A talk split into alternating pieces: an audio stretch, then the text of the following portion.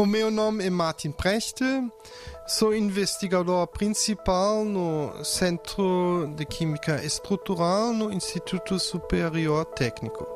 A minha eh, investigação tem o foco de desenvolvimento de armazém de hidrogênio por usar depois em baterias de hidrogênio usando eh, moléculas pequenas que são de fontes renováveis, como etanol ou metanol, que pode ser produzido usando CO2 do ar.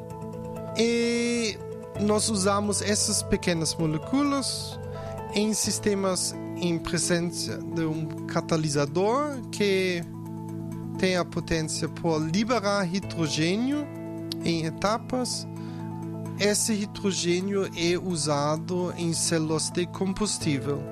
Pode gerar energia em sistemas elétricos que podem ser usados em carros ou outros aparelhos portáteis como computador.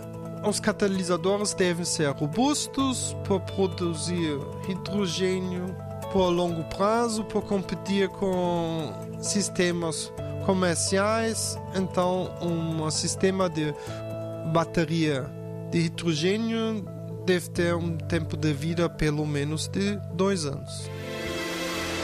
90 Segundos de Ciência é uma produção conjunta Antena 1, ITQB e FCSH da Universidade Nova de Lisboa, com o apoio da Nova Artis.